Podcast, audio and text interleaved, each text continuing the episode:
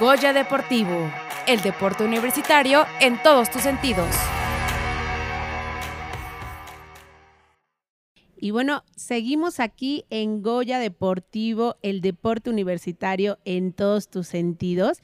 Y vamos a platicar el día de hoy sobre un seminario de actualización de reglas en la disciplina de judo. Neftalí, ¿a quién tenemos por aquí? Así es, por si ustedes eh, tenían este, este, esta duda, porque a veces no solo vemos, al deporte eh, en acción y no nos damos cuenta que hay toda una organización detrás, toda una planeación, alguien que tiene que hacer las reglas, eh, que tienen que llegar a acuerdos y a veces es, es complicado y es fascinante y vamos a hablar justo sobre eso el día de hoy. Para hablar de este tema está con nosotros el maestro Jaime Moreno Agraz, él es coordinador del Centro de Capacitación en Jueceo y Arbitraje Deportivo. Maestro Jaime, gracias por estar aquí, bienvenido. No, al contrario, gracias por invitarme. Muchas gracias. Y también nos acompaña el profesor Edgar Álvarez Romero, él es entrenador de judo de nuestra máxima casa de estudios. Profesor Edgar, bienvenido. Hola, ¿qué tal? Muy buenas tardes. Este, pues sí, es un honor ¿no? estar con ustedes y poder platicar un poco más sobre esta disciplina que es el judo. Exactamente. Entonces se llevó a cabo, Ana, recuérdanos el nombre de este seminario. Sí, se llevó el seminario de actualización en reglas deportivas y organización de judo. Y bueno, la intención de este seminario es dirigido únicamente para jueces, también era para entrenadores. Cuéntenos un poco, profesor, para quién era dirigido y cuáles eran los temas que se llevaron a cabo en este gran seminario. Bueno, antes que nada, pues unas gracias al maestro eh, Jaime Moreno eh, por haber colaborado y ayudarnos a que esto se llevara a cabo dentro de esta máxima casa de estudios, en, el sentido de las instalaciones por parte de la, de la universidad, eh, el la intención de la Asociación de Judo y por supuesto también con la colaboración de la Federación Mexicana de Judo que hizo que este, este seminario se lograra. Y efectivamente este seminario fue y, va a ser de hoy en adelante para los jueces, para los profesores y sobre todo para los que están día a día entrenando, ¿no? Para los muchachos judocas este, de esta máxima casa de estudios. ¿Y cuál es la intención? ¿Cuál fue el propósito de este seminario? En la práctica del judo hay un juez, hay dos. ¿Cómo, son estas reglas deportivas en esta disciplina? Bueno, miren, eh, a raíz de, del regreso de pandemia, como ustedes saben, pues hay gente que venía entrenando, que salió en dos años, salieron de la universidad y tenemos nuevas gentes, ¿no? Al tener nuevas gentes, pues les explicamos nosotros en las clases las técnicas, cómo se deben de hacer, qué es permitido, qué no es permitido, pero a manera de, clase, ¿no? A manera de entrenamiento. Sin embargo, eh, eh, eh, consideramos que esto era una buena oportunidad para dar realmente lo que es un seminario en cuanto a las reglas dentro de una competencia y más ahora que se acerca o que ya estamos en la Universidad Nacional 2023. Totalmente, maestro Jaime, cuéntenos un poco eh, eh, cómo estuvo eh, este seminario, qué hubo, cuál es la importancia, como decían, a veces como deportista, pues sí, la técnica ya la tiene dominada, pero no sé si pasa como que, híjole, hice algo que no era legal y no sabía, ¿no? Por ejemplo. Claro, no, pues, e, era un plus, era un plus eh, en la organización del seminario de actualización de, reglas deportivas, porque en principio, pues sí, pensábamos que serían nada más los jueces y árbitros deportivos, sin embargo, también se incluyeron a los entrenadores y a los atletas, es decir, a los judocas, con otro propósito adicional, además de actualizarlos en las reglas, era para efectos de que esta actualización les sirviera para aplicarlo en las competencias es un plus porque luego por cuestiones, por tecnicismos, es que se pierde un combate.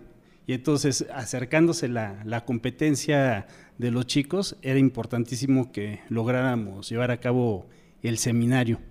Por ejemplo, aquí estamos viendo los temas que se, que se imparten y son temas que tal cual están en japonés. sí, así es. A ver, por ejemplo, tenemos el, el ipón, que bueno, ahí eh, explíquenos un poquito qué es eso. Dice Wasari y Pon. Bueno, eh, yo, yo me regreso tantito en el sentido, no meramente del judo, ¿no? En el sentido de todo. Eh, por la gente que entró a hacer judo, eh, lo vemos primero como un juego, ¿no? Y en un juego, pues las reglas en ese momento las ponemos, como cuando jugábamos canicas, ¿no? Sí. no se vale que le pegues a mi tirito, ¿no? Bueno, pero cuando se vuelve un deporte, ya hay reglas. Y de hecho, una parte fundamental son las reglas para que sea un deporte, donde ya vamos a jugar en igualdad de circunstancias, ¿no? Entonces es ahí donde empezamos con los que ingresan, ¿no?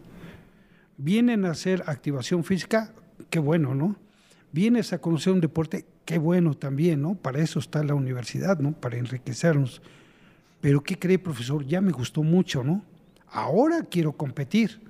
¿O qué es competir? ¿O cómo voy a competir? Ah, mira, entonces hay que hacer las técnicas. Y contesto, ¿cómo puedo yo ganar, profesor? Porque yo he estado entrenando muy fuerte, pero no sé cómo voy a ganar. Ah, pues hay dos marcaciones fundamentales, ¿no? Wasari y Pon, para ganar. ¿Qué es Wasari? Que vas a derribar al oponente, pero vamos a hablar forma muy general, el competidor va a caer de costado. Que hay detalles que se vieron en el seminario, que si pusieron el brazo, que si no pusieron, que si la cara giró, pero bueno, para efectos de ahorita es que caiga de costado. Punto es que la espalda toque completamente el tatami. El tatami es la super- superficie donde practicamos la- el deporte, ¿no? Entonces, esas serían las dos primeras Y el, el punto es el hipón, entonces. El punto es el hipón, efectivamente, donde toda la espalda cae, este, va a caer sobre el tatami, ¿no? ¿Sí? Esas serían las dos princi- principales eh, marcaciones que se dan, ¿no? Sin embargo, y si me lo permiten, viene el, este, las amonestaciones, que nosotros le decimos, se llaman shiro, ¿sí? Es, una, eh, es un, un nombre que se le da a, una, a algo no permitido, ¿sí? ¿Cómo pierdo con eso? Con tres amonestaciones o cuando se ve por tele hay un hay un recuadro donde un recuadro donde vienen las marcaciones y son tres tarjetitas amarillas como en el fútbol, ¿verdad? Nada más que aquí no sacan la roja, nada más ponen tres amarillas y gana el, el contrario, ¿no? ¿Sí? ¿Y, y cómo- y qué amonestaciones hay? O sea, ¿qué tengo que hacer yo para que me saquen una tarjeta amarilla? Ma- Más bien, ¿qué no debo de ¿Qué no hacer? Exacto. ¿qué no- como, de- como decía, ¿qué no debo de hacer para que me saquen tarjeta Sí, amarilla? digo, si lo ve el otro, pues ¿qué debe de hacer el otro para, para que pierda, no? Si lo que no debo de hacer, bueno, por ejemplo, una, el área es, es un cuadrado de 8 por 8. Si uno rehuye al ataque y me salgo de ese, de ese recuadro y me voy hacia el área de protección, me pueden marcar un chido. Esa es una, ¿no? Otra que está muy, muy de moda porque ya no se permite agarrar ni el pantalón ni el faldón, que es la parte inferior del yudogi, después de la cinta. Se amarra uno la cinta y queda una pequeña parte del, del yudogi, que es la tela. Si uno agarra esa tela para derribar o quiero agarrar el pantalón para derribar, no se permite. Otro chido, ¿no? Ya llevamos dos. La otra es que yo ya estoy demasiado cansado. Ya no, ya no puedo. Pero si yo no ataco, el otro me va a tirar, ¿no? Entonces yo hago una técnica, pero esta técnica no es con fines de tirarte, es con fines de acabarme el tiempo, ¿no? Y no lleva ninguna intención de derribarte, más que la de hacer tiempo. Es muy evidente cuando uno compite, cuando sucede eso, esa es otra marcación en contra, ¿no? No, y ahí ya tres y está y gana el Ya, Open. ga- Gana el otro, ¿no? Y ahí justo lo que decía el maestro Jaime hace rato, ¿no? Qué importante como deportista conocer que sí y que no puedes. Pudiéramos profundizar un poco más del por qué no nada más las reglas y los códigos los tiene que saber quién, quién es el árbitro, quién es el juez, sino el deportista creo que también es una ventaja, ¿no? Este seminario me parece que fue sumamente oportuno, asertivo para el deportista y tener mayores conocimientos de tu disciplina. En efecto, mira Ana Laura, eh, resulta que cuando se estuvo formulando toda la operación para efectos del seminario, es algo que comentamos con, la presidenta de la Federación Mexicana de, Judo, que en un principio, pues sí, lo teníamos muy enfocado precisamente por, por, la, por el centro de capacitación. En jueces y arbitraje deportivo vamos por, con los jueces. Sin embargo, sí intervino ahí este, de manera muy importante la asociación con esta idea de involucrar también a los entrenadores y también a, los chicos, sobre todo a, los que son del representativo de, la universidad. Pero también eh, quisiera aquí precisar que también hubo gente externa que, participó precisamente por parte de la, de la federación y con, la, con la misma idea de ir capacitando, de ir actualizando a, los entrenadores y también a los atletas en ese sentido, porque ven, bueno, es lo que expresaron, no, es una, este, no, no, no es una idea original de,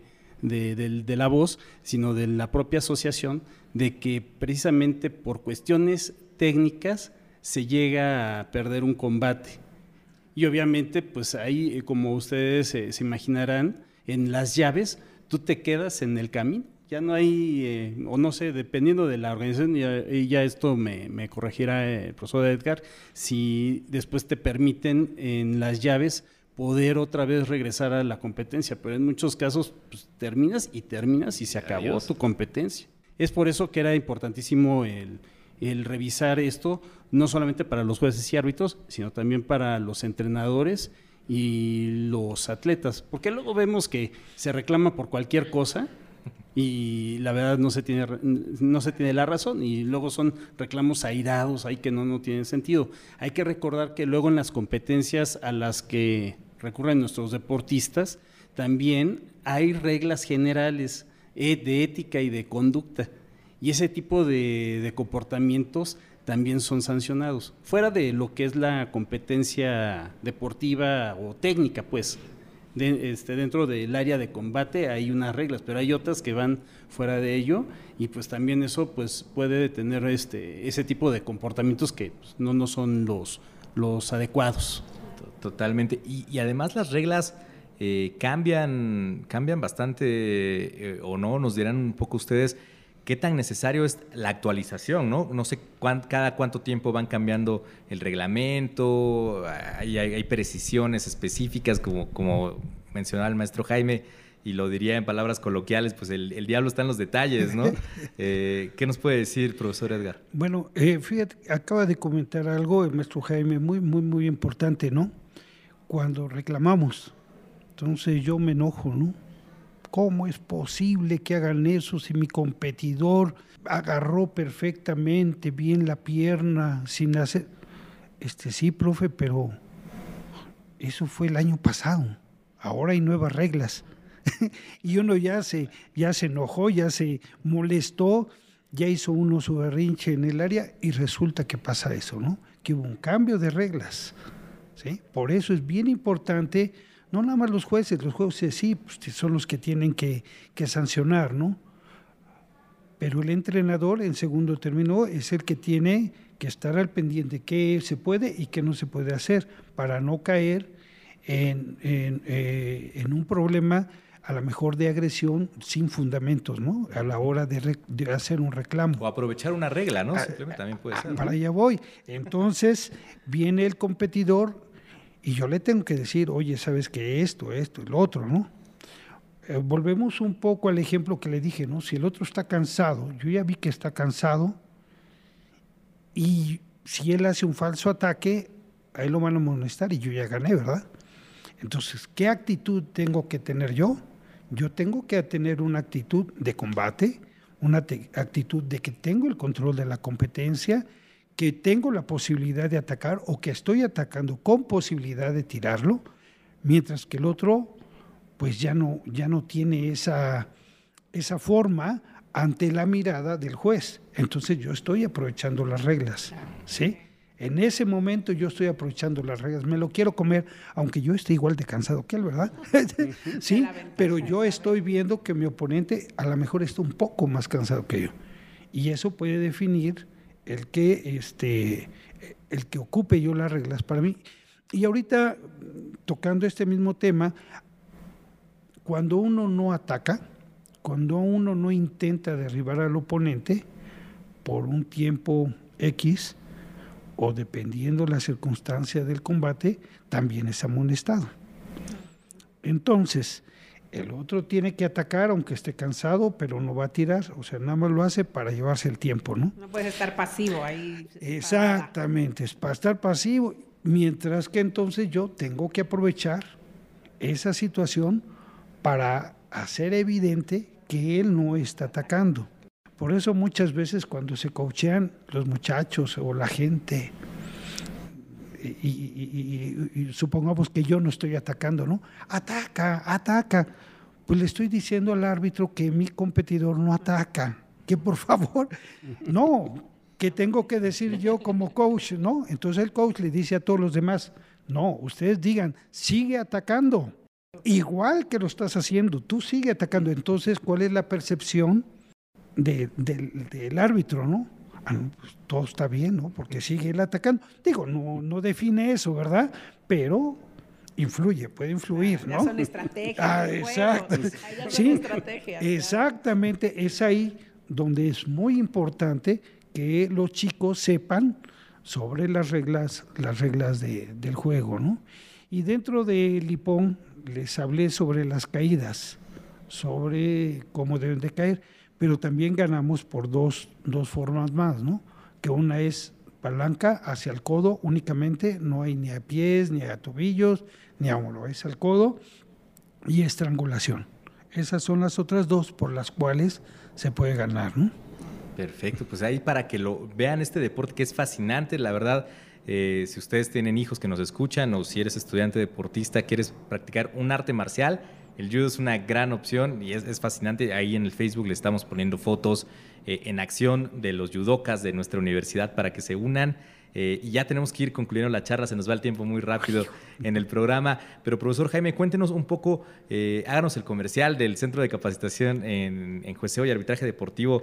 hay, hay personas que necesitan conocer que, que estos cursos se dan. cuéntenos un poco cuál es la labor y qué disciplinas podemos encontrar. Pues bien, el propósito del Centro de Capacitación en Juez de Arbitraje Deportivo sí va enfocado precisamente a los árbitros y jueces que están involucrados en las diferentes disciplinas para efectos de irse formando. Hay quienes incluso son aficionados y el propósito también es involucrarlos en, la, actividad del juez y arbitraje. Ahorita estamos con tres cursos, este, voleibol, voleibol de playa y luchas asociadas.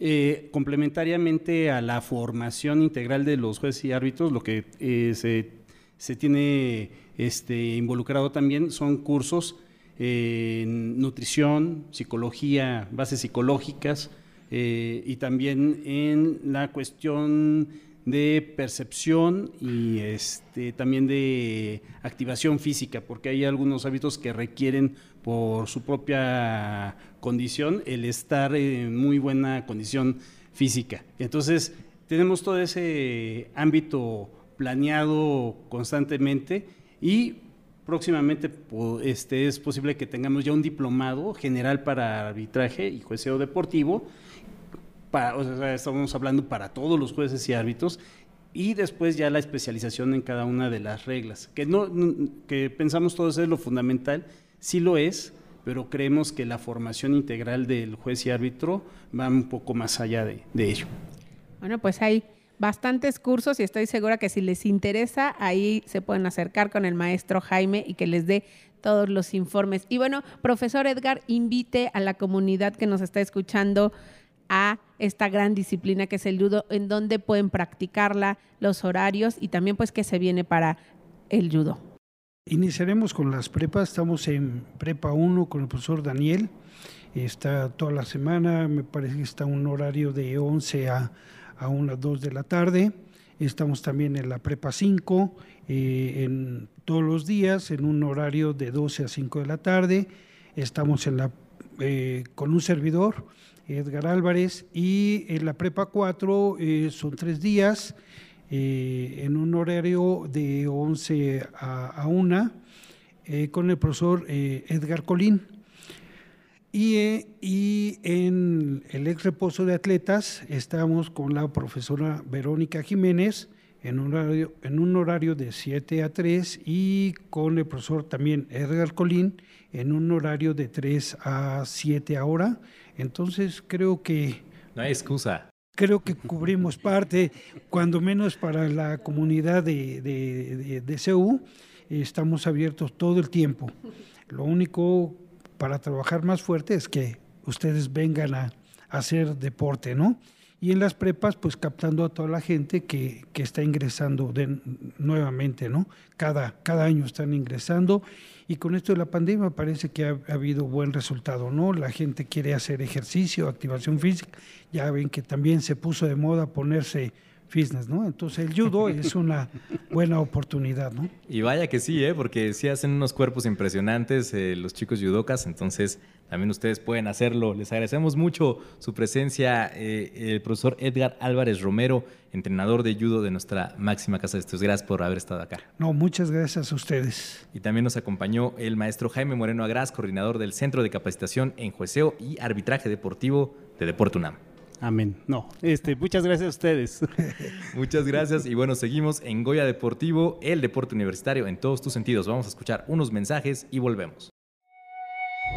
Goya Deportivo, el deporte universitario en todos tus sentidos.